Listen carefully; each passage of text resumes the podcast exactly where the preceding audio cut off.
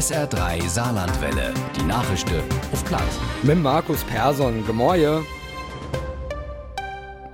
Im Saarland gehen die Streiks im Busverkehr weiter. Die Gewerkschaft Verdi und die Arbeitgeber waren sich nur mehr als neun Stunden Verhandlungen immer noch nicht ähnlich. Streit gibt's doch immer noch über die Laufzeit vom Tarifvertrag. Am Montag wolle sie sich jetzt nochmal zusammenhucken.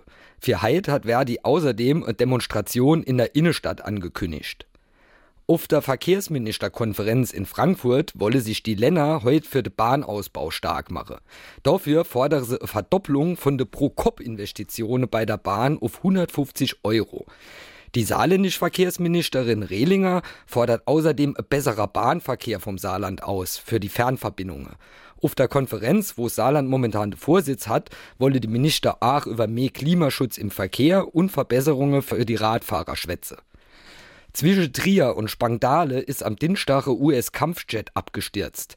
Der Pilot, der konnte sich noch rechtzeitig mit dem Fallschirm retten und ist nur leicht verletzt gen. Das Flugzeug ist in ein Waldgebiet gestürzt und warum's abgestürzt ist, das weiß man noch nicht. Der Pilot war vorher vom amerikanischen Stützpunkt Spangdale aus auf einen Übungsflug gestartet. Die Vereinten Nationen haben fast kein Geld mehr.